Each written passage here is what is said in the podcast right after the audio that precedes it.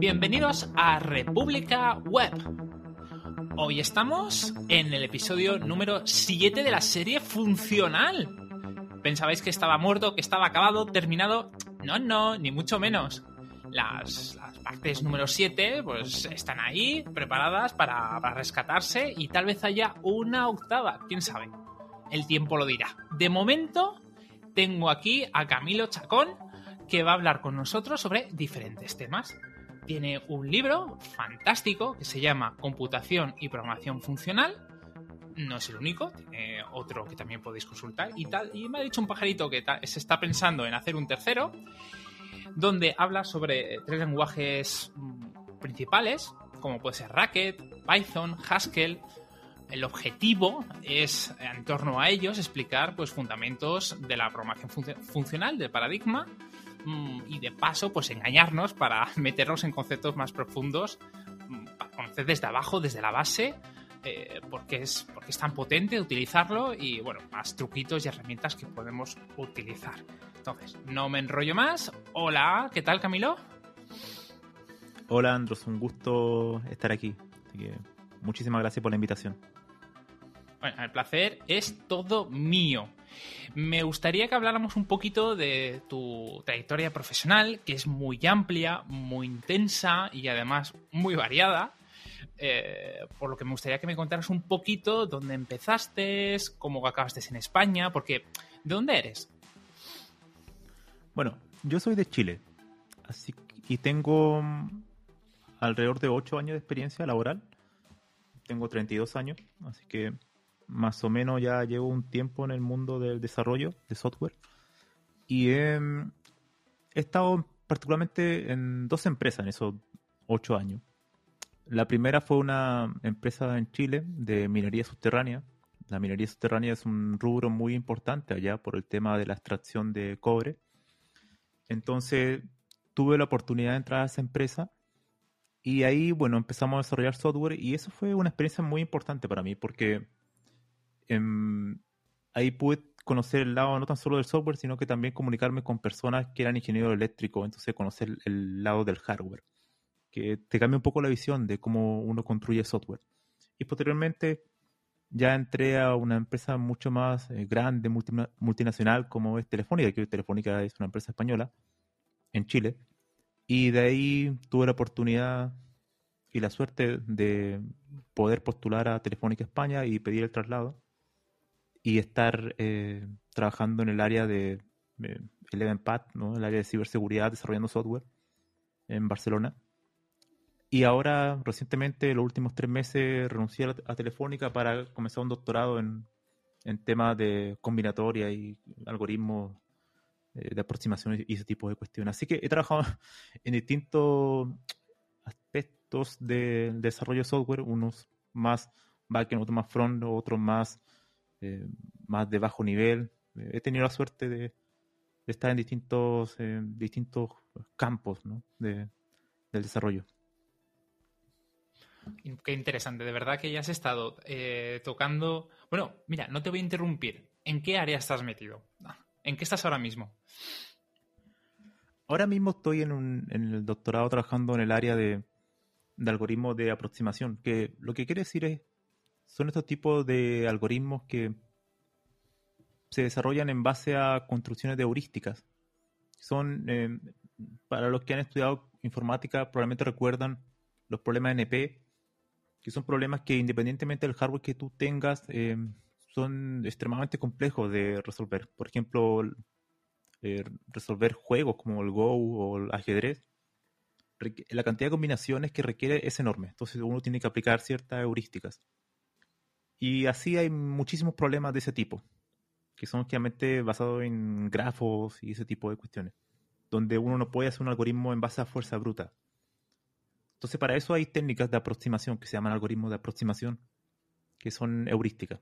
Por ejemplo, el algoritmo de la hormiga, de la colonia hormiga, que un poco se inspira en la forma de trabajar de las hormigas para, para resolver este tipo de problemas, ¿no? En base a ciertos criterios heurística es básicamente una, cierta esperanza de que uno puede encontrar una solución correcta, pero no es seguro, no te lo puedo asegurar. Entonces, lo que significa que dentro de esa heurística hay un componente azaroso, aleatorio. Pero que cuando uno lo ejecuta muchas veces, generalmente tiende a darte resultados adecuados. No los mejores, pero adecuados. Entonces, esos son los problemas que estoy tratando de, resolver o, o, trabajar actualmente en doctorado. Y son problemas de combinatorias. Los problemas combinatorios son extremadamente complejos en ese sentido. Y lo que hacemos es ahora incorporar, tratar de ver si a esos problemas, a esas heurísticas que tenemos, que son algoritmos, podemos añadirle eh, otro tipo de algoritmos, como los algoritmos de aprendizaje.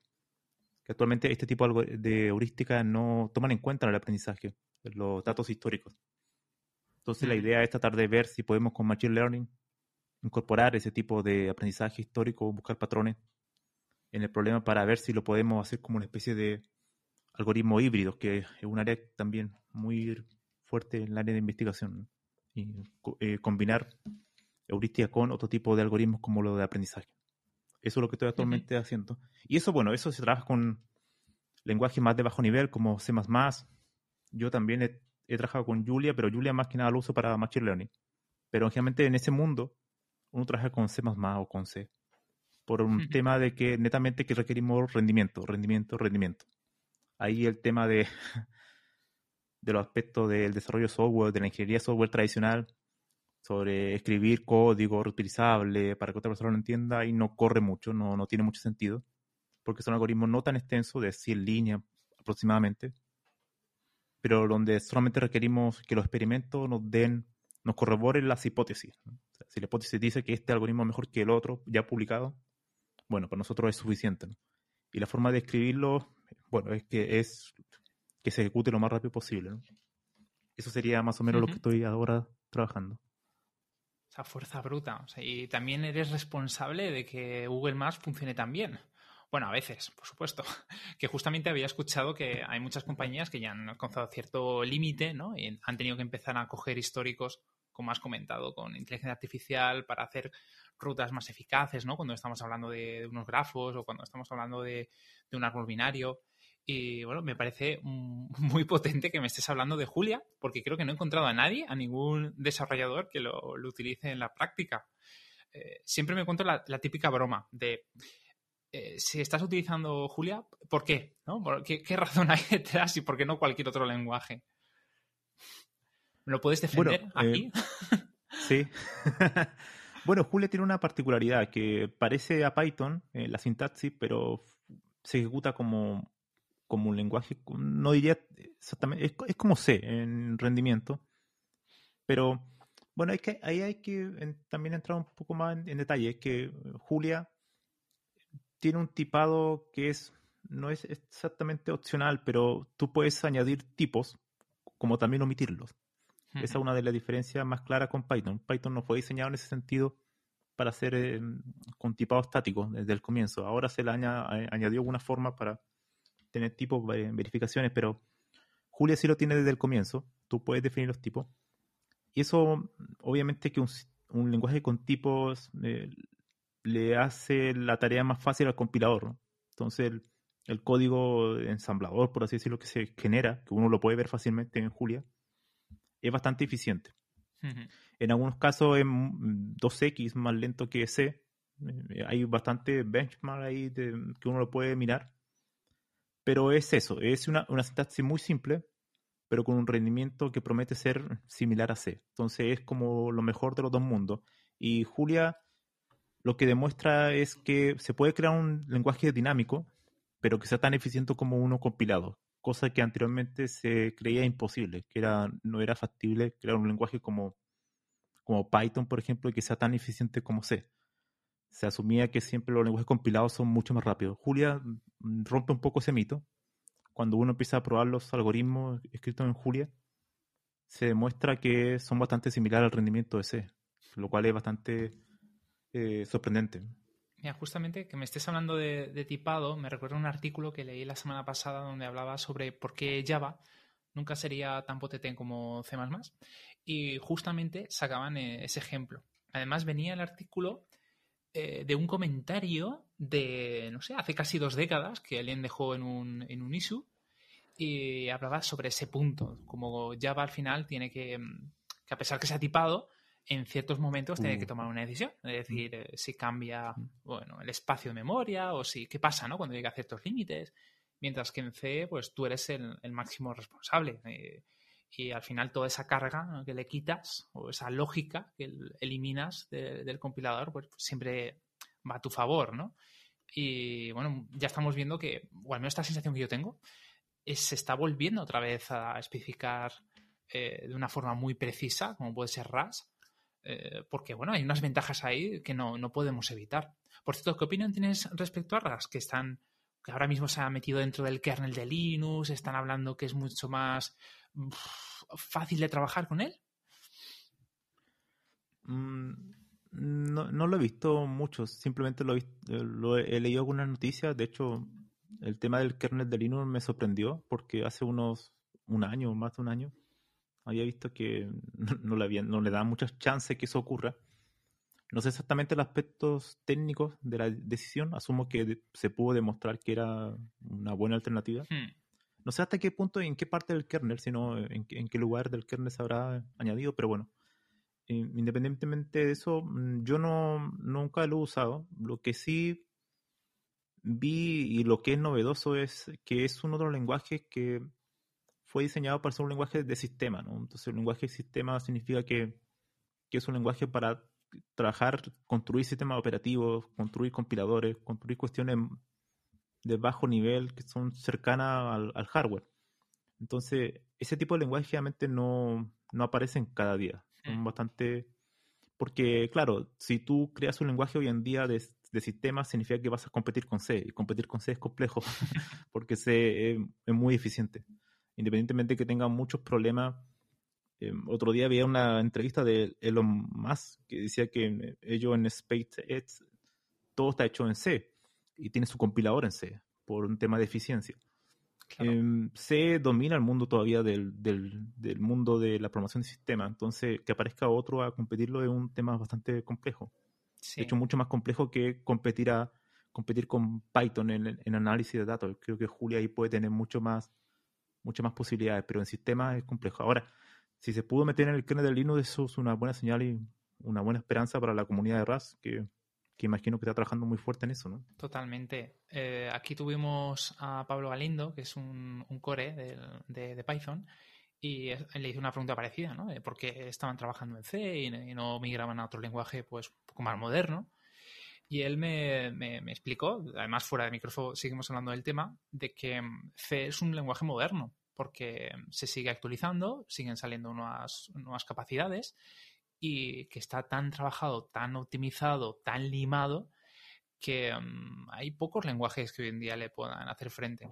En ese sentido, ¿no? En, madurez. Y es verdad que RAS es muy, muy potente en debugging, eh, te ayuda mucho en, ciertas tareas, pero que mm, hay que preguntarse si ese lenguaje seguirá siendo igual de útil dentro de 10 años.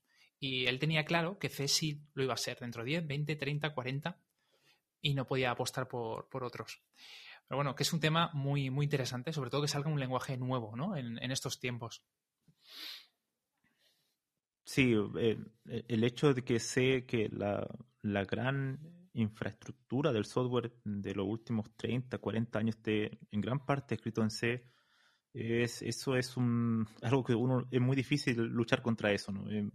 Eh, son años de, sistemas que están funcionando bien. Entonces, para tú poder proponer algo mejor es muy complejo eh, hacer ese cambio.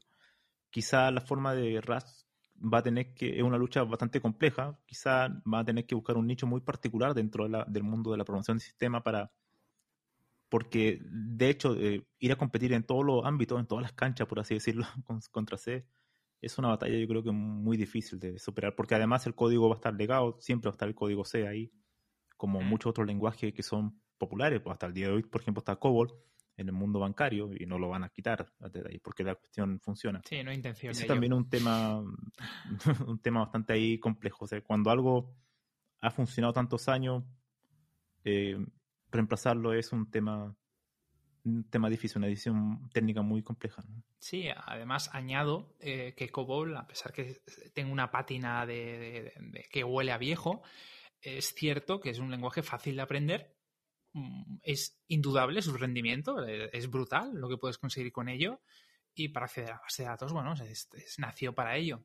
Con esto quiero decir que hay modas, y, creo que estamos de acuerdo los dos, porque creo que hubo un comentario la, última vez que hablamos, hay ciertas modas en los lenguajes, en la forma de trabajar, pero bueno, las herramientas son herramientas, ¿no? Si funcionan, ¿para qué vamos a hacer esfuerzo? A no ser que estemos trabajando con Java y aparezca algún bug como Log4Shell o algo parecido, pero eso lo podemos hablar más adelante. Bueno, retomando un poco la conversación, porque no olvidemos que hemos venido a hablar de programación funcional y nos, estamos yendo a C y a, objetos. Esto no puede ser. Esto tenemos que arreglarlo tú y yo. Yo quería hacerte una pregunta bastante personal. Y es, ¿por qué te metiste en el tema de la programación funcional? O sea, ¿qué, qué, habías bebido esa tarde o qué te pasó? ¿O por cómo empezaste? Bueno, generalmente todos los proyectos que he comenzado eh, han sido por la frustración. Yo no, no me muevo mucho por la... por la... El sentimiento de frustración es algo que, eh, que, si uno lo maneja de manera adecuada puede hacer muchas cosas. Y la frustración en este sentido era que yo había usado el lenguaje funcional hace mucho tiempo, por ejemplo, Lisp, Haskell, pero de manera mm, para jugar simplemente, o sea, descargar, hacer algunos programas simples. Pero me tocó una vez trabajar en, en Telefónica, particularmente en Barcelona, usando Scala. Hmm. Scala es un lenguaje que está construido sobre la JVM de, Java. Y Scala tiene la particularidad que es un lenguaje que tiene una curva de aprendizaje bastante compleja, bastante más sofisticado que, Java. Y, es también funcional. Y recuerdo cuando me empezaron a explicar un poco el código, a mí no me hacía mucho sentido. Eh, era muy difícil entender por qué habían clases que tenían un tipo sobre otro tipo, sobre otro tipo, tenían una cadena enorme de jerarquía sobre tipo, de tipo, de tipo, y leer ese código era, desde mi punto de vista, en ese momento era bastante complejo. Eh, no, entendía muy bien las razones técnicas para hacerlo así. Y, bueno, no, no, mm, no me no sé si no, no pude entender realmente la idea de la programación funcional en ese sentido. O sea, ¿cuál era la gran ventaja de hacerlo así? Si se podía hacer de una manera imperativa mucho más simple. Hacía, había mucho más código, de hecho, en algunos casos, y otras cosas, en otros casos era menos, pero con muchos niveles de abstracciones de tipos. También hay que decir que, claro, hay lenguajes funcionales con tipos y, sin tipos, pero en este caso eran, los, eran el lenguaje con, basado en tipos. Y esa frustración me llevó que, bueno, después yo me cambié de equipo me fui a trabajar en otro equipo ya con Python, ese tipo de cuestiones. Pero siempre me quedó la, la sensación extraña de que no pude entender por qué se podía hacer así los software y por qué era mejor. En realidad no, entendí muy bien la, la esencia del código hacerlo así. Desde mi punto de vista era complicarse la vida. Entonces lo que hice fue, bueno, veamos, ¿cuál es, cuál el, los fundamentos de la programación funcional? ¿De dónde viene esto? Y cuando uno hace esa pregunta, ¿de dónde vienen las cuestiones? Uno va directamente a la teoría.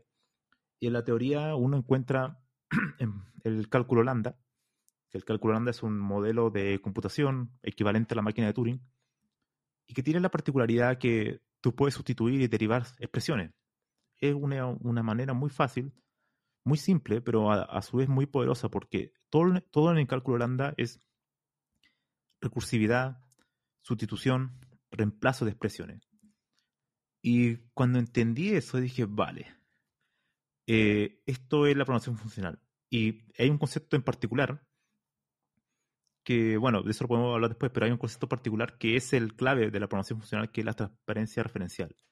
Y eso marca, cuando pude entender eso, dije, vale, ok, por eso esto es así. Pero, de todas formas, incluso cuando uno entiende eso, uno se da cuenta que hay problemas que son más adecuados para ese tipo de programación. Y yo, eh, a pesar de haber escrito un libro dedicado a la programación funcional, yo creo que lo dejo muy en claro también, que no soy de la idea de ser como dogmático en base a un paradigma, en base a una herramienta, en base a un lenguaje. Un informático en general tiene que ser mucho más transversal a eso y enfocar simplemente en el problema. ¿no? Sí, sí, doy fe. Porque hay mucho en el mundo funcional en particular. En, Perdona que te interrumpa. Eh, eh, doy fe de que no te casas con ningún lenguaje ni herramienta porque en el libro eh, vas a tres, a tres y, no, es, no, es, por un tema político ni de gusto, sino porque tiene unas características de islas completamente de, orígenes o, bueno, no sé, de usos personales y buscas eh, claves, ¿no? Que las diferencien y que dé un aspecto eh, global de cómo está el mundo. Ya está. Perdona, continúa. Sí, sí, eso, eso yo creo que desde mi punto de vista, quizá otra persona tiene otra, otra visión, pero en la programación funcional, en la comunidad se tiende a ser muy, em, no, no, sé si dogmático, pero tiende a ser muy, ir en contra mucho contra, el otro, contra los otros paradigmas. Yo creo que no es muy sano eso. Mm. para ser un informático tienes que ver también que en el paradigma orientado a objeto hay cosas positivas y en el paradigma imperativo también hay cosas positivas, pero depende mucho del problema que uno está trabajando. ¿no? Entonces, no, cuando uno aprende la programación funcional, tiende a, quedarse ahí y decir, ok, esto es lo mejor que hay y el resto es una mierda, en resumen. Y, y muchas veces no es así. Hay que abrir un poco más la mente y darse cuenta que es un buen paradigma, que tiene cosas muy interesantes y que los lenguajes mainstream hoy en día están incorporando esas características porque son muy buenas, pero es uno más de los tantos paradigmas que hay y que en otros tipos de problemas, por ejemplo, para hacerlo muy simple, los problemas de heurísticas que trabajo hoy día en doctorado, la programación funcional no me sirve para nada. No tiene mucho sentido ahí porque trabajamos totalmente con mutabilidad constantemente. No podemos trabajar con inmutabilidad porque ahí en realidad em, no tendría sentido. Es una abstracción innecesaria porque estamos trabajando simplemente con, siempre, siempre con datos que son aleatorios constantemente entonces ahí se puede hacer, obviamente, como programación funcional. Todos los programas son equivalentes de un paradigma a otro, pero lo puedes hacer de un paradigma u otro. Pero la facilidad y, la manera de, implementarlo no es igual, ¿no? Entonces, esto es un poco lo que hablaba otro día con una entrevista en mi podcast con un experto en recursividad, ¿no? En, la en el dualismo de hacer el algoritmo basado en recursividad y en otros, y otros algoritmos basados en iteraciones, ¿no? Hay problemas que son más adecuados para hacerlo con recursividad y otros que son más adecuados para hacerlo con iteraciones. Una versión iterativa la puedes hacer el equivalente en recursiva, pero no es igual la implementación. Hay algunas implementaciones que son más fáciles en una que en otra. ¿no? Sí, de hecho, eh, al menos a mí siempre se me pasa por la cabeza de que, que es más fácil de entender para mí es mucho mejor muchas veces hacer una recursividad, olvidarme, eso sé que va a ir como, como yo espero, pero digo, claro, luego mis compañeros van a entender que he hecho aquí o eh, este lenguaje ha sido preparado para trabajar de esta forma, porque, por ejemplo, en JavaScript, en un caso muy, muy típico, puedes caer rápidamente en que te salga un error diciendo que has hecho demasiada recursividad y se para automáticamente. Bueno, es un tema complejo.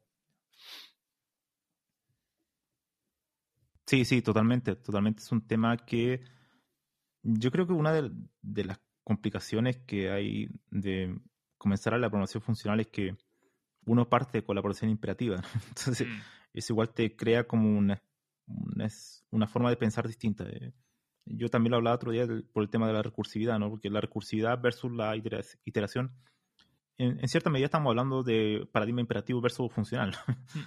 Porque la recursividad es como muy fundamental en la programación funcional y las iteraciones son muy fundamentales en la programación imperativa. Entonces, ese, esa lucha entre ambos es la lucha también entre el paradigma. Y cuando uno parte con el paradigma imperativo, con las iteraciones constantemente, con la declaración de variables, con la mutabilidad, la forma de pensar los algoritmos es distinta. Y después cambiar esa forma de pensar desde el, desde el cómo al qué eh, quiero hacer es, eh, se vuelve se puede volver muy compleja, ¿no? Entonces, muchas veces cuando alguien está comenzando a aprender es bueno tener, quizá usar dos tipos de lenguaje, ¿no? Uno que sea funcional y otro que sea más clásico o imperativo, ¿no? Sí, sí, totalmente de acuerdo. Eh, nunca nos sentimos cómodos y, así debe ser. Necesitamos siempre estar entrenando la musculatura cerebral y, buscando los límites, ¿no? Siempre para seguir avanzando. La comunidad es un, veneno dentro de, esta profesión y es lo que tú has comentado antes. En cuanto te sientes cómodo, eh, que quieres encerrarte en esa casita donde conoces los límites del paradigma, del lenguaje, eh, enseguida te vuelves un radical, ¿no? Nuestro cerebro automáticamente rechaza todo lo que quiere entrar ahí y bueno, nos volvemos, pues vamos a decirlo claramente, peores desarrolladores, porque tenemos menos herramientas para resolver eh, problemas que van cambiando, van evolucionando con el tiempo. Bueno, pues mm, a mí me gustaría que, hicieras un ejercicio de autocrítica y también me, abrieras un poco cómo fue tu transformación de, imperativo a funcional, o mejor dicho, cómo adquiriste ese conocimiento y me digas eh, alguna cosa que a ti te costó muchísimo eh, que entrara en tu cabeza porque estaba mm, tus neuronas conectadas de cierta manera y vino esta, esta forma de trabajar tan extraña, porque yo creo que, al menos para mí, lo fue, mm, muy, muy rara. yo no estaba preparado y, todos tenemos siempre una anécdota. Bueno, yo creo que ahí, eh, obviamente, depende de la persona. Em, sí. Sí. Sí. Sí. Em, en particular, por ejemplo, en, mi caso, cuando trato de aprender un, paradigma en particular, quiero buscar el, el por qué, por qué surgió, cómo surgió. Entonces, eso tiene que ver mucho porque a mí me gusta la historia. De hecho, el segundo libro que escribí tiene que ver con la historia, un poco de los personajes de la historia de la computación. Y también tiene que ver con mi gusto hacia la matemática. Entonces, cuando empecé a, entender el paradigma funcional fui a la teoría em, y entender un poco cómo surgió y por qué surgió. ¿Por qué surgió como alternativa del paradigma, del paradigma imperativo? ¿Y quién los creó? Entonces, cuando uno ve quién creó el paradigma o los primeros lenguajes funcionales son matemáticos en, su gran mayoría. No son, son informáticos como tal. Y eso igual te, te marca un poco la pauta de cómo va a ser el lenguaje en sí, donde la precisión es muy importante, donde están hechos los lenguajes para hacer, para hacer verificaciones formales de algoritmos y todo ese tipo de cuestiones, ¿no? Yo creo que lo que más mm, costó, al menos para mí, eh, fue entender la, parte teórica del, del, paradigma funcional.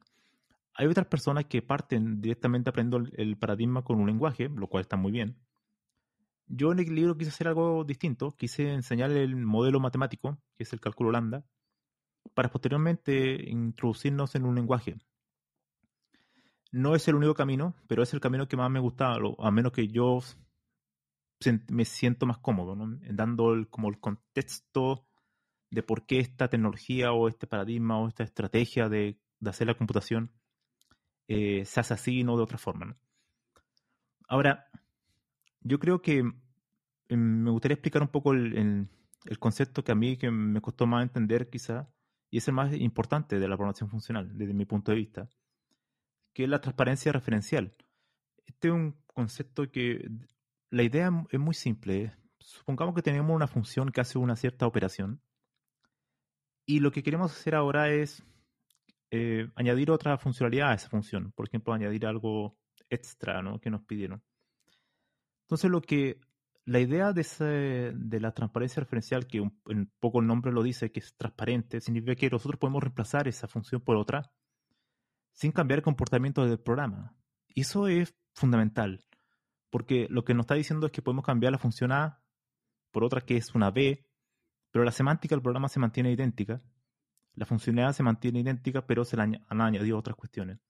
Y eso significa que eh, ocupamos eh, inmutabilidad, ocupamos funciones puras. Entonces, esa característica es lo que hace la programación funcional muy, muy buena para hacer, por ejemplo, las pruebas unitarias, para hacer la programación concurrente, porque uno sabe que dándole los mismos argumentos va a obtener los mismos resultados. Eso en la programación imperativa, obviamente se puede hacer, pero el lenguaje, al darte más flexibilidad, darte más libertad, eh, obliga, le, tiene, el programador tiene mucha más responsabilidad sobre los programas. Y los lenguajes funcionales en general tienden a ser mucho más restrictivos. El compilador de por sí, la sintaxis y la semántica del lenguaje te obliga a pensar de una cierta manera. Y la transparencia referencial fue el concepto que más me costó entender. Y lo entendí cuando entendí el cálculo lambda. Y ahí vi su gran, beneficio, o sea, la capacidad de reemplazar eh, ya sea funciones o expresiones por otras sin cambiar el comportamiento de un programa. Eso, era, eso es fundamental. Es como ir cambiando bloques, sustituyendo bloques, que son funciones, por otras, pero el comportamiento del programa se mantiene. Eso en, un lenguaje imperativo, si tú cambias una función por otra, tiendes, tiendes obligadamente a, cambiar muchas otras funciones, ¿no? es como una cadena de cambios que tienes que hacer. Aquí no, se aísla a esa función. Y eso es, esa forma de crear programas, esa forma de diseñar software eh, es, fundamental. Y es como el punto clave para entender la programación funcional. Qué bonito, qué, bonito cuando empieza uno, ¿no? Siempre es tan romántico. Mm, tú has tocado un montón de lenguajes. La verdad es que es atípico encontrar un desarrollador como tú que haya te tenido la tolerancia de, meterse ya no solo en un paradigma diferente.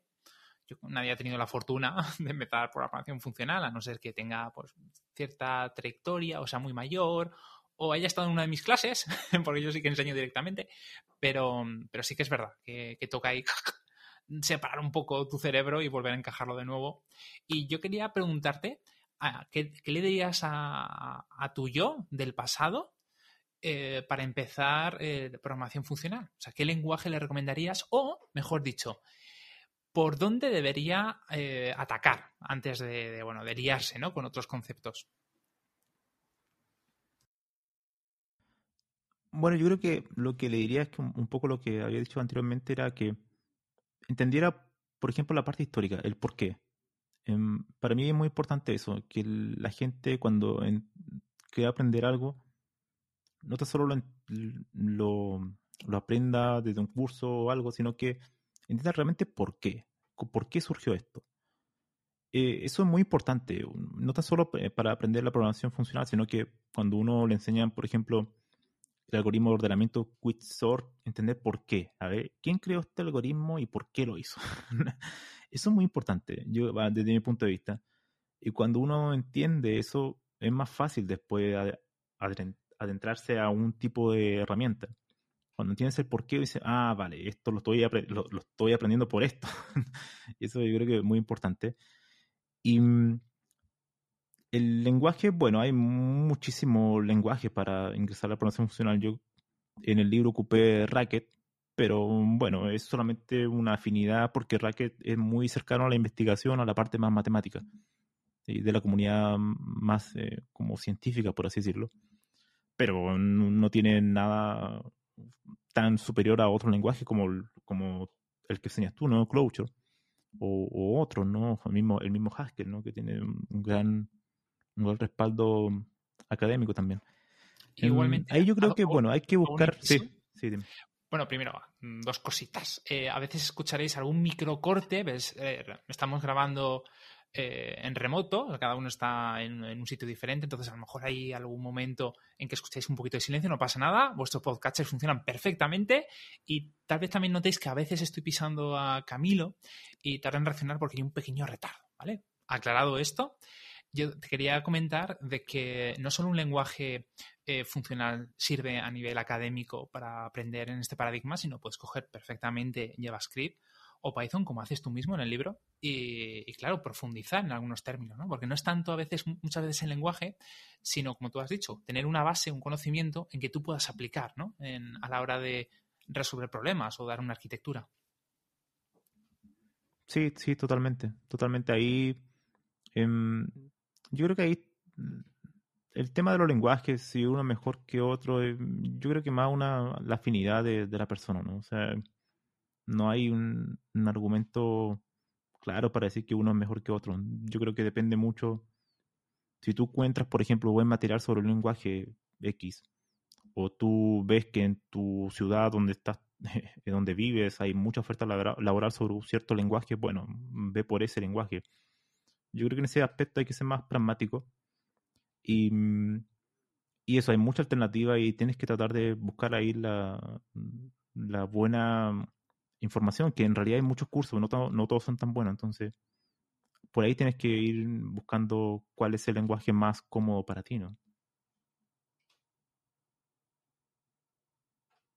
Sí, sí, totalmente de acuerdo. Bueno, pues ya que has hablado del tema, yo no lo he sacado, lo has sacado tú. Eh, ¿Qué tal Racket? Porque se nombra muchas veces cuando uno se quiere meter dentro del, del, paradigma. Y yo personalmente no he tenido experiencia, pero sí que se parece muchísimo a, a lenguajes de la familia de Lisp. Y bueno, no sé, ¿tú personalmente lo, lo utilizarías a nivel profesional?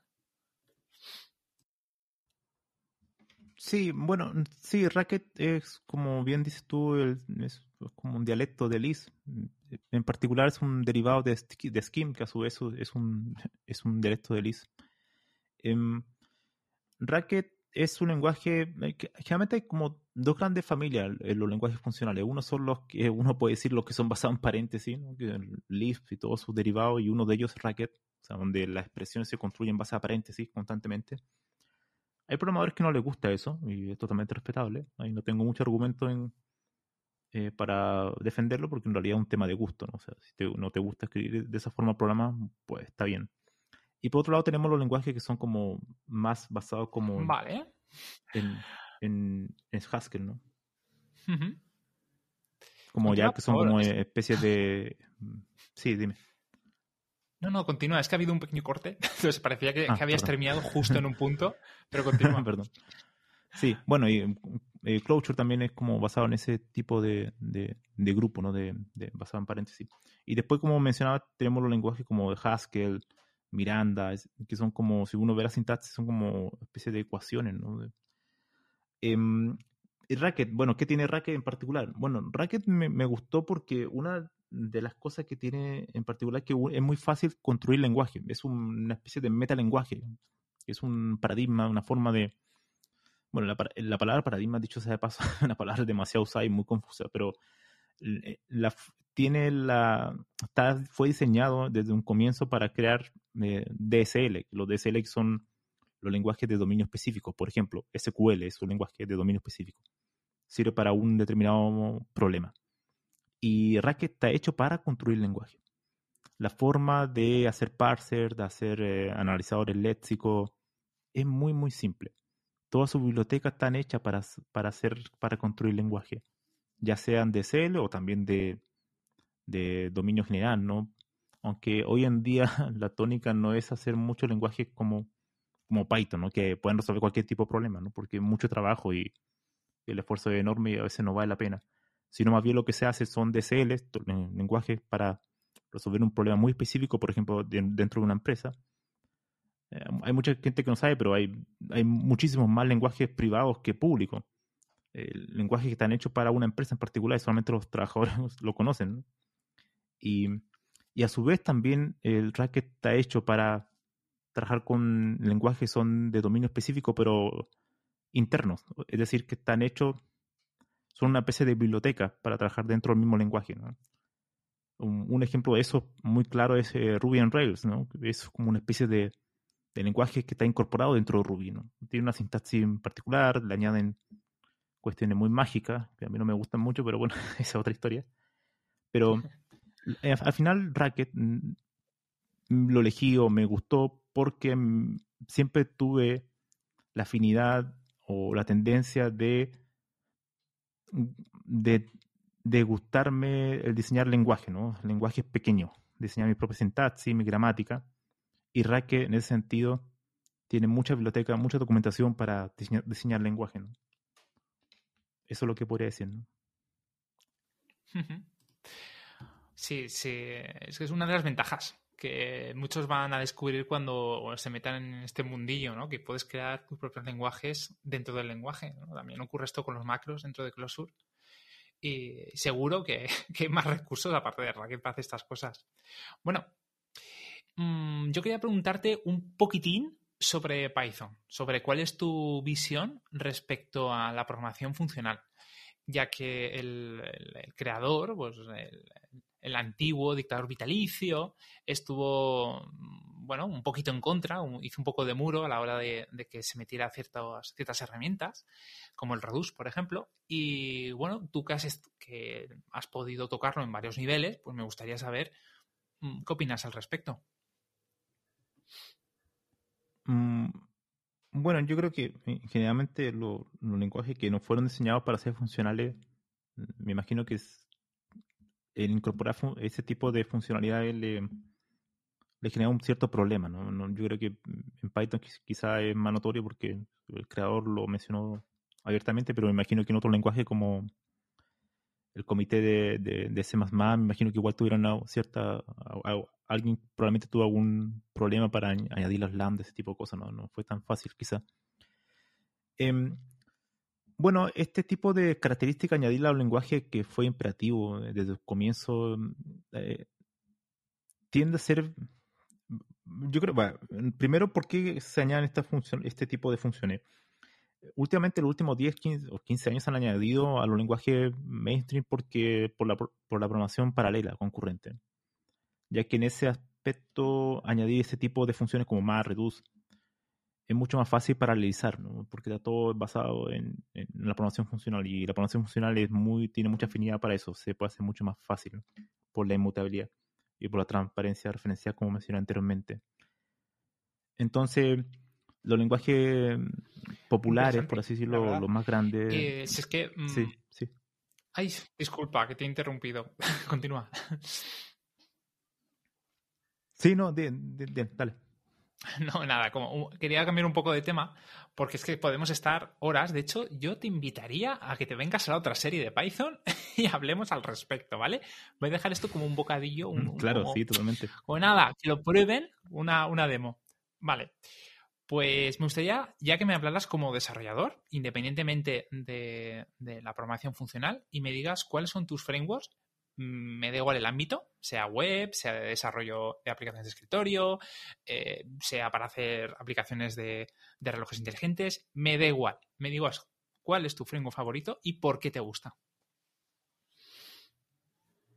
Mm, es una, buena pregunta. Mm, porque hace tiempo que. Sí, es que te gusta utilizar framework, puede ser que no. Sí, yo, bueno, voy a dar un dato random, simplemente rápido. Yo me acuerdo que ocupé mucho en un trabajo C Char, que este lenguaje como mm, parecido a Java, pero es mucho mejor que Java desde mi punto de vista, creado por Microsoft. Y ahí había un framework que a mí me gustaba mucho usar, y que probablemente mucha gente lo, ha usado, que se llama LinQ, como L-I-N-Q. Y la gracia que tenía este, este framework, aunque también lo podemos, sí, que permitía hacer consulta a la base de datos en, base a funciones, hacer como en vez de hacer los CL, huertos, ese tipo cosas, hacía base a funciones. Era como un estilo funcional. Y era muy elegante. Yo creo que invito a las personas que, que no lo conocen. Creo que hoy en día en Java se implementó algo similar con Stream. No estoy seguro, pero es bastante, creo que la sintaxis es similar.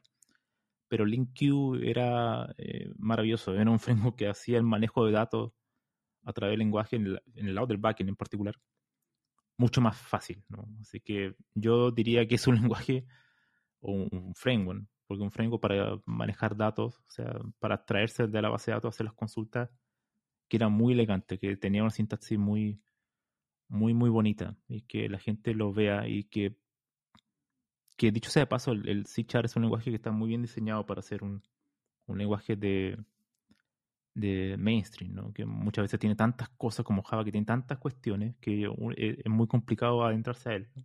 Pero si echan en sí mismo el .NET Framework está muy bien diseñado, ¿no? desde mi punto de vista. Y LinkU, ese framework, lo hace mucho mejor, lo hace mucho más, más fácil de usar. Sí, es, es, uno de los temas que a mí también me llama mucha atención, el, el, que nunca se habla de estos lenguajes, pero es que son tan grandes, es que no te los acabas. Eh, dentro del, ecosistema de Java, bueno, yo al menos mi primer lenguaje fue, fue este, em, yo ya entonces ya veía que, tenía todo lo que necesitaba y, y así iba saliendo nuevas herramientas, hoy en día sigue habiendo más. Eh, tanto que nos impresiona, ¿no? Todo lo que encontramos en, JavaScript o en Python, todo lo que va saliendo, pero bueno, no, no olvidemos que tenemos una herencia enorme. Y además eso sigue funcionando, ¿no? Gracias a las máquinas virtuales. Que no se puede decir lo mismo de, otros lenguajes, ¿no? Que han evolucionado, pues el compilador o, bueno, el intérprete eh, ya no hace lo mismo que antes, entonces hay algún choque, ¿no? Como puede ser el cambio que hubo entre Python 2 a 3. Bueno, que sí, que es, enorme todo lo que podemos encontrar con estos lenguajes. Y yo ahora te quería preguntar, eh, otra vez, otra herramienta, ¿cuál es tu idea o cuál es tu editor favorito. O si te pasa igual que, los lenguajes, que digamos que como tocas diferentes áreas, pues tienes en cada uno pues algo, algo diferente. Yo uso en particular Visual Code. Generalmente lo, lo he utilizado para, ya sea para, bueno, Visual Code y eh, algún tipo de notebook eh, de entorno para análisis de datos. Jupyter es como el que últimamente he utilizado mucho porque tengo que hacer gráficos, ese tipo de cosas, ¿no? Entonces es más fácil escribir código directamente ahí y ver después generar los gráficos y hacer todo ese tipo de manejo visual. Ese sería como un entorno, no es directamente un IDE, pero es como un entorno para programar. Y por otro lado, el editor de Visual Code, a mí me gusta mucho. Hay otros amigos que tengo que han ocupado otro tipo de herramientas que yo creo que son incluso mejores para, para no, no, no para análisis de datos, pero para otro tipo de, de entornos, como por ejemplo trabajar en C++ o, en JavaScript también, como Emac o Emac, que es, o BIM, el mismo BIM, algunos utilizan todo en eso. Eso yo lo encuentro realmente genial, pero yo nunca me he podido profundizar en eso, en realidad no, creo que no, no, he, podido realmente aprenderlo muy bien, ¿no? Pero sé que hay personas que pueden hacer todo directamente en ese tipo de, de entorno y no requieren nada más, ¿no? Em, Así que yo diría, bueno, em, si trabajas con análisis de datos, yo creo que indudablemente vas a tener que ocupar algo como Jupyter, eh, porque, bueno, los notebooks eh, te hacen mucho más fácil la, tarea de generar gráficos. Y por otro lado, ocupo Visual Code porque en realidad fue como el mejor, desde mi punto de vista, como la mejor alternativa a Sublime Text, que en algún momento fue muy popular y ahora últimamente ha perdido fuerza. Y Visual Code está muy bien hecho, es muy, muy eficiente, muy fácil de usar y tiene muchos plugins, así que para lo que yo necesito, que no es tanto tampoco, está, está muy bien, ¿no?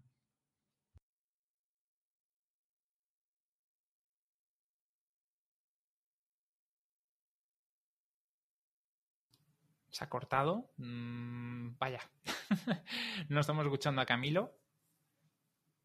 Sí, ya, ahora sí, ya, ya me, había, me, había, sí, me había silenciado.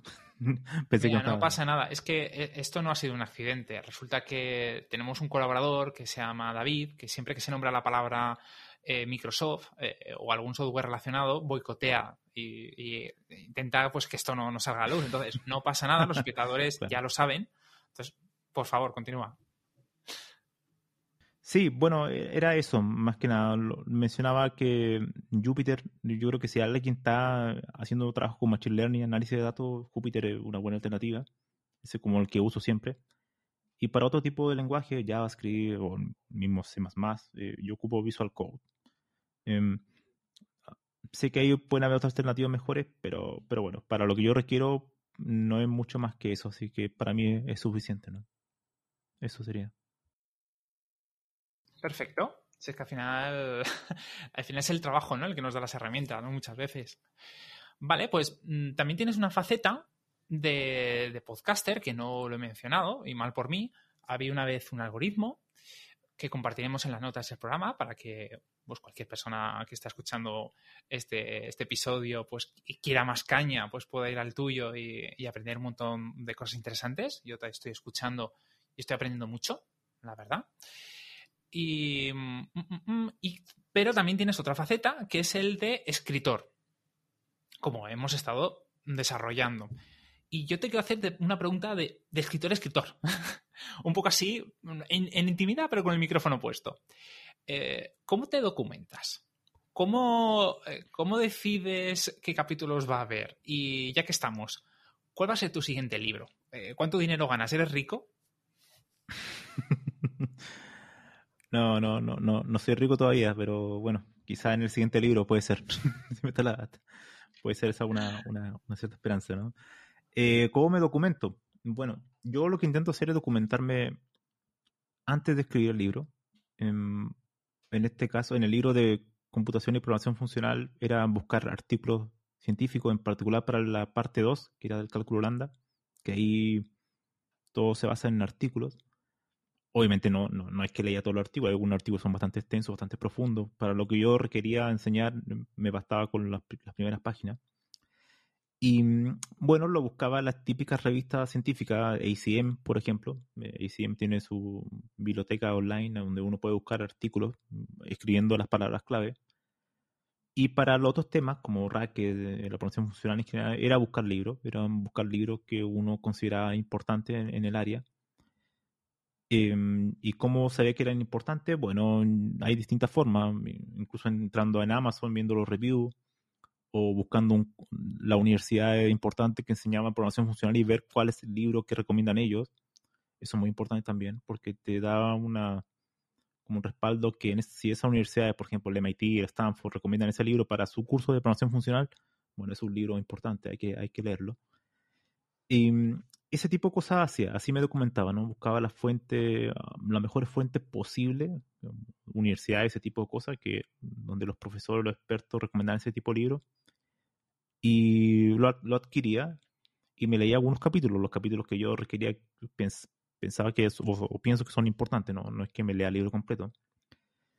Y eso después, claro, era la bibliografía para el libro. Y y ahora, ¿cómo ordenaba los temas? Em, eh, crear el índice. Bueno, eh, bueno, es igual un tema de, gusto. Yo partí un poco con el contexto histórico, después la parte teórica y después la parte práctica. Pero quizá em, se puede hacer directamente ya la parte práctica. Es ya un tema de cada escritor y cada uno puede definirlo a, su manera, ¿no? si está bien escrito y si los ejemplos son fáciles de seguir yo creo que eso es suficiente. Hay libros buenos para de distintas formas de, escritura. Y el libro que estoy escribiendo actualmente es un poco un libro que se llama Principios de Programación, que la idea, a diferencia del otro libro, es un poco más creativo, en el sentido que yo intento buscar principios que son em, transversales a los lenguajes, a los paradigmas. Es decir, cuáles son los principios que mm, subyacen a todos los paradigmas. Y eso, claro, no hay ningún libro que lo explique, sino que más bien yo digo, bueno, aquí por ejemplo está el principio de la coordinación. En la informática o en el desarrollo de software uno empieza a ver que hay procesos que se coordinan, ¿no? Por ejemplo, la porción concurrente, hay, con, hay coordinación de procesos, hay ciertas llamadas a, no sé, APIs que se coordinan o, que se actualizan distintas bases de datos. Bueno, hay cierto, entonces ahí yo digo, bueno, hay un principio que se llama la, el de coordinación. Y en ese libro es, va a ser pseudocódigo. Me atraigo un poco de los lenguajes. Agradezco que la editorial me haya aceptado eso. Generalmente la editorial no te aceptan eso. Quieren que tú lo escribas en el lenguaje de programación popular. Bueno, dicho eh, entre paréntesis, a mí el, libro anterior estaba hecho, el que escribí de computación y programación funcional, estaba hecho para hacer en Racket. Python fue una sugerencia de la editorial. Bueno, a mí no me molestó tampoco, pero pero no lo hubiera añadido, dicho sea de paso, no... Pero bueno, yo creo que al final habían comentarios que muchas personas me lo agradecen porque también da la perspectiva de un algoritmo, de, o sea, de un lenguaje popular y es importante, ¿no? Okay. Pero bueno, este libro, como mencionaba, de principios de la programación, son principios que yo considero importantes. No tan solo técnicos, también son algunos conductuales que tienen que ver con un aspecto más ético de, de cómo relacionarse, ese tipo de cosas. Así que es un libro yo creo que a mucha gente le va a interesar. Em, que quiera decir, bueno, quiero entender las bases de la programación, un poco los conceptos más abstractos eh, que subyacen a cualquier tipo de paradigma. Y quiero que me lo explique, ¿no? para ver como la parte más eh, teórica y práctica del tema. Em, si va a resultar bien, no sé. yo nunca, yo escribo un libro, trato de escribir el libro que a mí me gustaría haber leído, simplemente si hay gente que lo disfruta, genial. Pero no, no tengo la, la, gran esperanza de que a todos lo vaya a gustar. Probablemente mucha gente no le va a gustar. El, solo hecho que esté escrito en pseudocódigo no le va a gustar.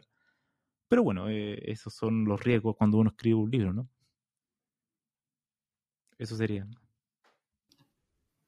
Bueno, pues si a la gente no le gusta lo que escribes, que no lo lea. Es que es, que es lo que hay. Yo siempre he opinado que un buen libro eh, normalmente es, muy saboreado por muy pocas personas. Entonces, bueno, yo por lo poquito que te estoy leyendo, yo soy un fan y, sé que todo lo que escribes lo haces con un cariño, un amor. Y además, es que no, te cortas un pelo en, meter contenido de, que puede ser un poco denso para algunas personas, pero que para otras es que es, que es, pura droga. Y droga, ¿cómo es esta profesión? Y eso mismo te quiero preguntar.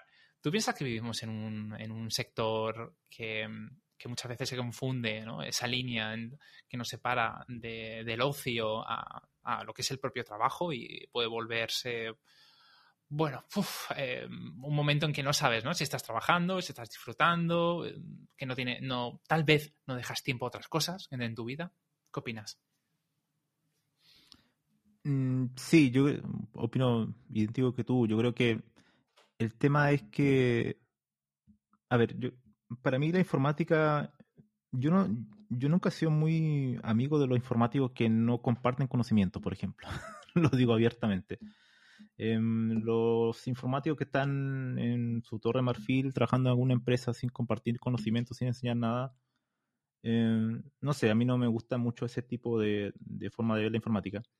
La droga se transforma, o la, droga en el buen sentido de la palabra, ¿no? O sea, como la pasión por un área, para mí es cuando tú lo compartes. Ya haciendo este podcast, ya haciendo, escribiendo un libro, ya haciendo, escribiendo un artículo, un blog el compartir lo que sabe es lo que hace interesante a la informática, desde mi punto de vista. Y eso es lo que hace un área tan, tan, tan relevante hoy en día, y que está eh, a la espera de buen contenido. Hay, tan, hay tanto contenido, no todo es tan bueno. Y eso es lo que lo hace un poco adictiva, ¿no? Porque uno comparte, comparte, comparte, y hay gente que le gusta, y uno se siente satisfecho y quiere compartir más yo creo que la persona que quiera adentrarse a la informática, eh, uno tendría que, yo le podría aconsejar eso, ¿no? Que traten de compartir un poco lo que saben, ¿no? Es una forma, yo creo que de agradecimiento para lo que tú aprendiste en algún libro, blog o podcast. Eso sería. Sí, es que compartir es, que es básico, ¿no? Al igual que yo que es un maestro de cualquier cosa, como por ejemplo artesanía que no tenga mm, aprendices, que no transmita ese conocimiento adquirido, pues dice muy poco también ¿eh? de esa persona, tengo que decirlo. Y bueno, tú no hablas con, o perdón, no te llevas bien con gente que no compartes conocimiento, pues yo la gente que no usa, que no usa Git, no puedo trabajar con alguien que no sepa Git. De verdad, me puede, me puede. Pero cada uno tiene sus cosas. Y, eh, vale, pues aprovecho, ya que me has comentado este tema. ¿Eres feliz? Mm. Yo no sé si sea una persona feliz. Yo creo que la felicidad es una, son eh, momentos pequeños que, que, ocurren en, la vida, ¿no? O sea, de, cada día puede, ser momento, puede haber un breve momento de felicidad, ¿no? Pero sí, lo que sí puedo decir es que es, he sido feliz eh, cada día de mi vida, incluso la circunstancia más adversa, ¿no? Y yo creo que... Em, pero esto es como una frase de que uno tiene que enfocarse más en el camino más que en el objetivo, ¿no? O sea, uno tiene que hacer lo suyo cada día y si eso te proporciona felicidad, bueno, está bien. Eh, yo creo que con eso ya eh, es suficiente. Me, gustaría dar una frase de, Mario Unge, que es un filósofo de la ciencia argentino. A mí me gusta mucho leer sobre filosofía de la ciencia. Y tiene una frase muy importante que a mí, a mí me hace mucho sentido. Adelante, adelante. Y él decía, eh, tú tienes que hacer tu propio intento. Eh, tu recompensa es hacerlo y tu, como tu castigo, por así, por así decirlo, fue haberlo hecho, ¿no? Entonces, la idea simplemente es que tú tienes que intentar algo y tu recompensa, tu, tu beneficio fue eso, haberlo hecho. Y, tú, y también tu castigo fue eso. Entonces, eso ya es suficiente, ¿no? Entonces, la gente tiene que tratar de, yo creo que hacer la actividad que le da placer. Si eso lo hace feliz a largo plazo, no sé, yo creo que hay otras cosas que te pueden hacer feliz. ¿no? relacionarse con personas, tener una pareja, tener amigos, esas son cosas que te pueden hacer más eh, llegar a la satisfacción. Todo es un equilibrio, eh, a final de cuentas, yo creo. Y bueno, la informática es una, una pequeña parte de, eso. Si me hace feliz, sí, sí, en ese sentido sí. Pero bueno, eh, nunca he sido tampoco una persona tan tan feliz, tan optimista. Dicho sea de paso, así que, pero bueno, siempre estoy haciendo cosas, ¿no? Creo que eso es importante. Bueno, como, decía mi abuela, la, gente que se mueve es feliz, ¿no? La gente que está quieta, al final. Vale, pues nada, pues, ¿y tú cómo te ves dentro de 20 años? Porque mm, por lo que veo, lo poquito que llevas, has hecho un montón de cosas. Yo no sé qué retos te quedan. Mm, bueno, 20 años es mucho tiempo, pero lo que al menos mm, no sé si perdurará algo de lo que escriba o, podcast, pero yo creo que lo importante es que si algo queda, alguna idea, por ejemplo, alguna reflexión, alguna persona, yo creo que el, trabajo ya está hecho. Em, tener grandes expectativas de que las cosas van a perdurar no, no soy tan optimista. Pero, pero sí, uno, yo creo que lo importante es hacer un trabajo, hacer un aporte. Si después alguien te lo reconoce o no, bueno, ese no es problema tuyo, ya no depende de mí, ¿no? Esto es una visión de la filosofía estoica, ¿no? Es, todo lo que no depende de ti, no te preocupes, en realidad. Tú tienes que hacer tu trabajo, escribir tus libros, en, en mi caso. Escribo mi libro, voy a seguir escribiendo libros, libros, libros. Si alguna vez alguien me lo reconoce o no, bueno, no importa. lo seguiré haciendo. Y yo creo que ese es tu premio, ese, ese es tu premio, intentarlo, seguir, seguir intentándolo. Y en 20 años más, bueno, probablemente tenga más libros, habré hecho más cuestiones, pero seguiré trabajando en informática, seguiré haciendo eso, seguiré tratando de hacer el ecosistema lo mejor posible, tratando de reflexionar sobre la misma área y espero que mucha gente le, pueda ayudar, ¿no? Qué bonito. Qué bonito como te gusta tu profesión. Y, tú, mismo ya, ya te dices que da igual lo que opine el, resto. Tú quieres seguir haciendo eso, escribiendo libros. Si te ponen un tweet y te vuelve viral, pues bienvenido sea, pero tú no estás para ahí. Tú vienes a disfrutar del camino. Es, igual importante. Hay mucha gente que tiene temor a escribir, a, compartir cosas por el miedo a la crítica. Yo le diría a la gente que da la, eh, porta una mierda la crítica a los demás. Totalmente. tienes que hacer lo tuyo, porque tú creas si tú crees en eso, es suficiente. Tú tienes que creer en ti. Mirarte al espejo y decir, yo creo en mí y lo voy a hacer. Y si tengo solamente una estrella en Amazon, da lo mismo. Eh, tú lo hiciste y eso, eso es suficiente. Y ese es tu mayor premio. Como decía Bunge, ¿no? Ese es tu premio. Intentarlo. Y nada más. el resto, si a la gente alguna vez te da un premio o te lo reconoce en algún lugar o te invita a un podcast, por ejemplo, como hoy. bueno, eso ya es, otra cuestión, no depende de ti. Eso yo le diría a la gente que lo intente, no tengan miedo a la crítica. Igual te van a criticar, de todas formas, así que da lo mismo. Ve y hazlo. Sí, eso sería. ¿Puedes repetirlo? Porque se te ha cortado justo cuando lo estabas comentando. Sí, yo, diría, bueno, eh, que simplemente si tienen un objetivo, vayan y háganlo. Punto. No, no esperen nada, no esperen motivación, no, no, no, se queden mirando videos de motivación para hacer algo, no, no, no. Vayan y háganlo. Disciplina, disciplina, mm. disciplina. Y no se preocupen si lo van a criticar, porque de todas formas lo van a criticar, así que da igual, da igual, da igual la crítica. Vayan y háganlo. Ese es su, ese es su, eh, mi consejo, ¿no? Ustedes solamente tienen que pensar en sí mismos, hay que eh, para, para compartir también hay que, en cierta medida hay que ser egoísta, ¿no? Si tú crees en eso, en lo que, en lo que tú haces, ya es suficiente, ¿no? Eso sería. Sí, totalmente de acuerdo. Pues yo te voy a hacer la misma pregunta que me hiciste tú en, el podcast eh, y que más me dolió porque no, no supe qué responderte y es, ¿qué crees que perdurará de tu trabajo dentro de 100 años, por ejemplo?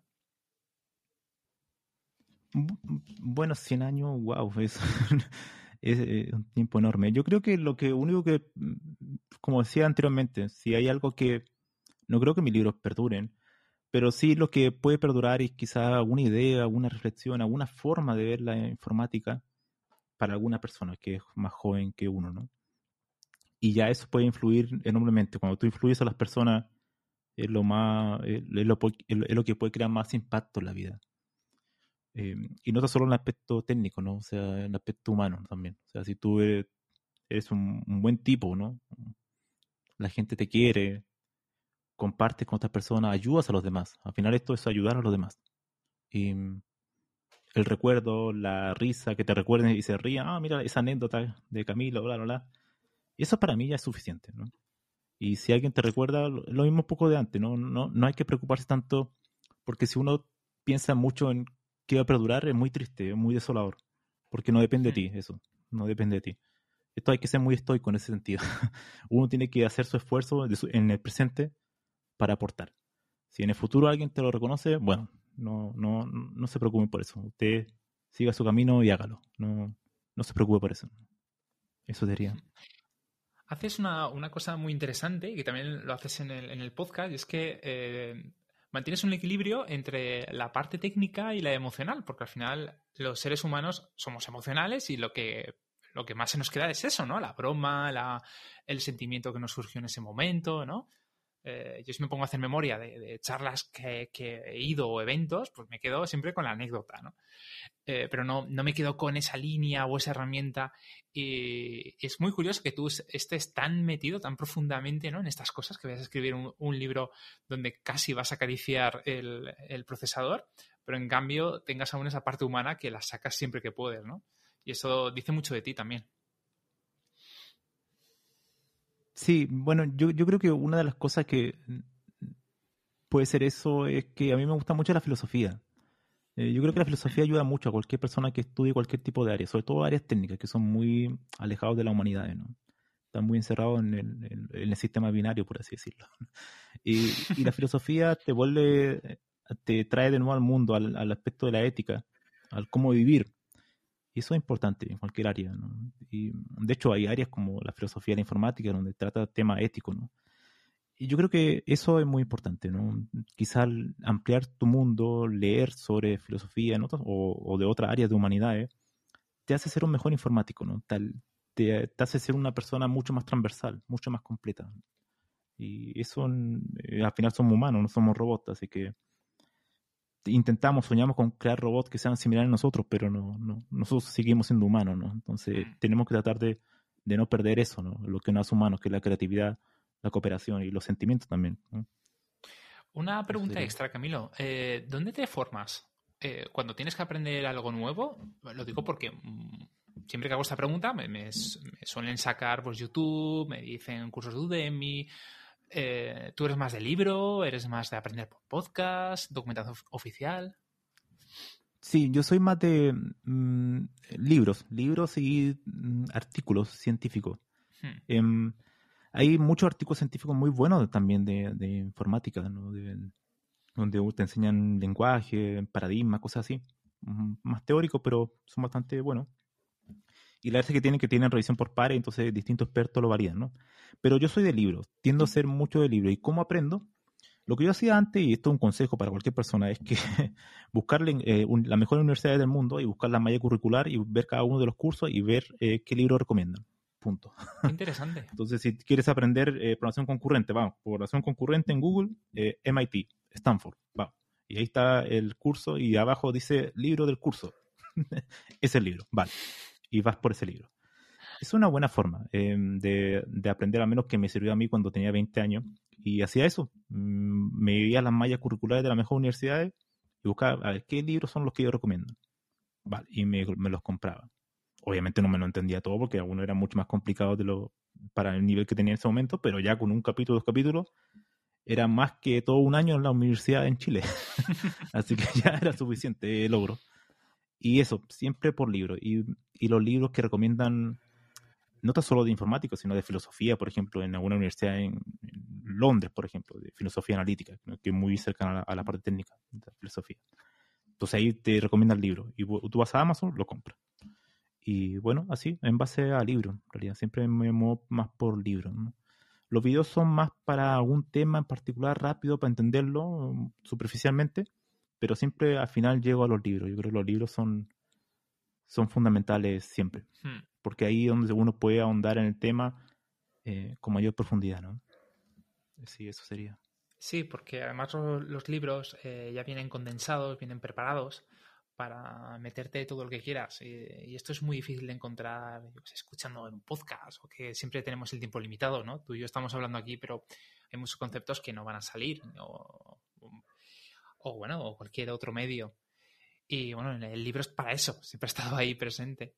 Pues, y me hace mucha gracia que hayas hackeado el sistema, que hayas encontrado una forma de adquirir ese conocimiento sin ir a su universidad, ¿no? al final es hacer el camino más costoso. A nadie le gusta eh, tener que tragarse todos esos libros para ir buscar, porque al final tú eres un autodidacta, pero de los puros, de los que van con el hacha en la mano. O sea, abres estos libros y buscas hasta el fondo en artículos científicos. Eso es, vamos, eres para un ejemplo a seguir, de verdad. Y yo, mira, aprovechando que estamos hablando sobre, sobre la, evolución personal, ¿no? laboral, ¿cuál crees que es el, el futuro? O sea, ¿dónde crees que está, para dónde va el paradigma? ¿Crees que hay interés en aprender? La, gente joven, los juniors, ¿crees que se están formando? aunque sea de forma paralela, se está perdiendo. Dame tu opinión personal. Mm, bueno, yo creo que los jóvenes mm, no... Lo que veo es que no hay mucho interés por la teoría, ¿no? Y eso es muy triste en realidad. La informática es un área que surge también de lo lógico y de lo matemático, ¿no? Entonces uno no puede perder la teoría porque desde ahí, cuando tú entiendes los fundamentos de la teoría, eh, puedes crear tecnología. Y lamentablemente muchos jóvenes no, son, son personas que usan tecnología pero no crean tecnología. Y eso es eh, algo muy importante, ¿no? Em, hay personas que ocupan toda la vida framework lenguaje, pero nunca han creado un lenguaje, o un framework, una biblioteca, nada. Y eso es muy triste, ¿no? Y mm. muchas veces pasa porque le falta teoría, le falta el conocimiento más profundo. Los jóvenes, mientras más información hay hoy, en día, parece, parece ser que en algunos casos es peor, ¿no? Mm, yo a veces veo los grupos de Facebook y veo personas preguntando, ¿y qué? ¿Dónde aprender Python? Y, vale, pero hay que también tener una cierta autonomía, una cierta eh, ganas de ser proactivo, de tú buscar por ti mismo, de, de googlear, y ese tipo de cosas, esa curiosidad, eh, hay que eh, aprenderla desde temprano, porque hay mucha información en Internet y hay mucha información basura. Yo lo que hice fue lo que comentaba antes, ¿no? He filtrado mucha la información en base a la universidad. Me a la universidad y veía que, que que era lo que ellos recomendaban. Ese era mi filtro. Pero eso, eh, yo creo que lamentablemente hoy en día las universidades están yendo a la parte más aplicada, enseñar herramientas que las empresas requieren, que está muy bien, ¿ok? Pero no se están olvidando de la teoría y eso afecta después la forma de pensar de esos ingenieros, desarrolladores, porque no son capaces de construir tecnología. Eso es terrible, ¿no? O sea, hmm. requerimos gente que construya tecnología, no tan solo que lo usen, sino que también construyan, ¿no? Eso sería, yo creo. Igualmente, Camilo, eh, yo pienso que no interesa. No interesa. Esto es una opinión personal, por supuesto. No creo que, cuando se forme hoy en día a un, profesional, porque al final lo van a ser, ¿no? Ese es su objetivo, que sean productivos y hagan mucho software. Em, no se quiere que piensen, que, generen, sino que eh, cojan de piezas que ya funcionan, que ya existen, las interconecten y rápidamente saquen un producto, ¿no? No hay esa, eh, como había en los 90, ese deseo, ¿no? De, crear. Exactamente. Y bueno, y, muchas veces surge por... Mm, lo, digo abiertamente, hay muchos youtubers que tienen un discurso bastante nefasto desde mi punto de vista, ¿no? De, ir, que dan, dan cursos, por ejemplo, y dicen que, claro, la universidad está atrasada, ¿no? Y claro, el argumento es porque no están enseñando, por ejemplo, Python. Vale, ok. Eh, y claro, en parte sí, la universidad, es que la universidad nunca ha sido la idea que ellos tienen a, la par con la industria, nunca lo van a estar. Es imposible que estén a la par de la industria. No pueden enseñar las últimas herramientas de, más populares, más fuertes cada año, porque si no su malla curricular estaría cambiando constantemente. Lo que tiene que hacer la universidad es tratar de buscar un equilibrio entre los fundamentos teóricos y herramientas que sí se ocupen en la industria, pero no ir de, eh, abandonando totalmente la teoría, ¿no? Y eso es, claro, lo que uno a veces echa de menos, ¿no? Em, de, de, claro, de, de que las universidades también caen en eso, ¿no? O sea, probablemente también por culpa de esto, ¿no? De que todos creen que la informática es simplemente ocupar una herramienta en la cual te pagan bien, ¿no? Y ahí mi punto de vista es, ok, está bien aprender esa herramienta, está bien, pero tienes que también aprender matemáticas, muchachos. tienes que aprender teoría, porque si no, no vas a, va a llegar un momento que no vas a poder pasar un cierto umbral, ¿no? Esto es un tema también personal, que hay personas que quieren estar en la media siempre, ok, está bien, pero este, este mensaje es más para la gente que quiera hacer algo, a menos que intentar hacer algo grande, crear su framework, crear su biblioteca, crear su lenguaje, ¿no? crear su base de datos. Eh, para esa gente tienen que eh, aprender teoría, aprender también los fundamentos técnicos y, y teóricos, y, y, no simplemente quedarse con lo que le enseña la universidad o un curso de internet, ¿no? Tiene que profundizar y la forma de profundizar generalmente son los libros, ¿no? Eso sería mi, mi, consejo, ¿no? Hmm. Sí, eh, ah, no tengo nada que aportar a lo tuyo, salvo un plus eh, de, de, que si eres curioso y quieres ser el mejor profesional del mundo, vas a tener que estar en constante formación y la tecnología va y viene. Pero los, fundamentos lo que es el corazón del, del desarrollo, de la creación, Mm. siempre van a estar ahí. Solo que van a tener pues una envoltura diferente. Y Sí, exactamente. Camilo, totalmente. me lo estoy pasando súper bien, que lo sepas. Y me da una pena cerrar Igualmente, igualmente, igualmente. sí. porque me cuesta Igualmente. mucho encontrar a alguien que entreviste con, con, eh, con esta variedad, con estas ganas de aprender, porque además eh, eres muy parecido a mí, te gusta mucho eh, enseñar, eh, coger tu conocimiento, ¿no? hacerlo accesible. Pero si no corto ya, Javier me va a matar, porque ya llevamos una hora y cuarto. Entonces, me, te voy a pedir, por favor, que me digas cuáles son tus coordenadas, tu web, Twitter, eh, Mastodon si tienes, podcast, libros, todo. Mm, Yo simplemente daría mi, bueno, dos cosas. Una, mi sitio web, camilochacón.com. Ahí estoy en todas las redes sociales. Yo soy un usuario mm, asiduo de Cura, Cura en español. Esa es mi red social más activa, ¿no? Ahí tengo un espacio de, de informática ya con bast- bastantes seguidores, como 20.000 seguidores, así que ahí están muchas respuestas, preguntas, respuestas y cosas que se comparten, ¿no? Y bueno, y también está mi Twitter, o sea, entren a camilochacón.com y me pueden encontrar. Y el otro ah, dato que doy es el tema del podcast, ¿no? El podcast había una vez un algoritmo donde estoy tratando de entrevistar a profesionales, pero también académicos, ¿no? Para eh, unir lo mismo que he conversado en esta entrevista, ¿no? Unir esos dos mundos, ¿no? La parte más técnica, pero también la parte más teórica, ¿no? Y la forma de hacerlo es entrevistando Muy a bien. académicos y a profesionales, ¿no? Eso. Eso sería mi, mi- mis dos coordenadas. ¿Quieres dejar un... Perfecto. ¿Quieres dejar un último consejo, una frase para la posteridad, para dentro de 100 años? Eh, que lo intenten y que no le importe la opinión de los demás. Solo eso.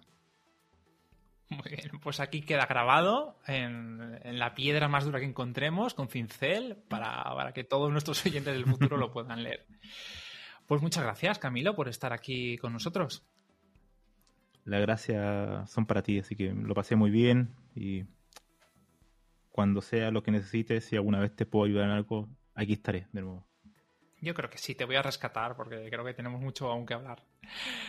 Bueno, pues... Muchas gracias. De nada, a ti. Gracias a todos por escucharnos. Eh, el programa ya sabéis que lo tenéis en republicaweb.es, con todos los enlaces, con bonus como este que estáis escuchando ahora mismo, que lo hemos rescatado, no estaba muerto, estaba de parranda. También sabéis que estamos en Spotify, tenemos en Evox, nuestra, bueno, esto- un, espejo del programa, tenemos Apple Podcasts, eh, tenemos el canal de Malditos Webmasters, donde tenemos todas esas conversaciones, recomendamos mucho contenido, desarrollo, hay dudas que se dejan ahí y los resolvemos encantados. También que sepáis que tenemos un Buy Me a Coffee, todas vuestras aportaciones son bien recibidas y siempre las, eh, las aprovechamos para nutrir a otros proyectos. Y a Javier Archeni, eh, nuestro capitán, lo podéis encontrar en javierarcheni.com para trabajos de freelance, de creación de, empresas, eh, de web. eh, empresas me refiero a crear un, un proyecto digital de cero. Mm, También para temas de WordPress. También tenéis a David Vaqueros con cursosdedesarrollo.com con todo tipo de contenidos. También eh, tenéis, ay, no lo tengo en las notas, me vais a perdonar, pero también tenéis Néstor Angulo con su, con su Twitter y también tenéis a CC Solution con nuestro amado colaborador que siempre está ahí dando lo mejor, Anthony Getchell. Y, y a mí, pues ya sabéis, estoy donde siempre. Programadorwebvalencia.com, en idecrea.es y bueno, y más sitios que ya estáis cansados de escucharme. Gracias a todos y os veo tal vez en otro episodio de Programación Funcional. Ya veremos. Un saludo.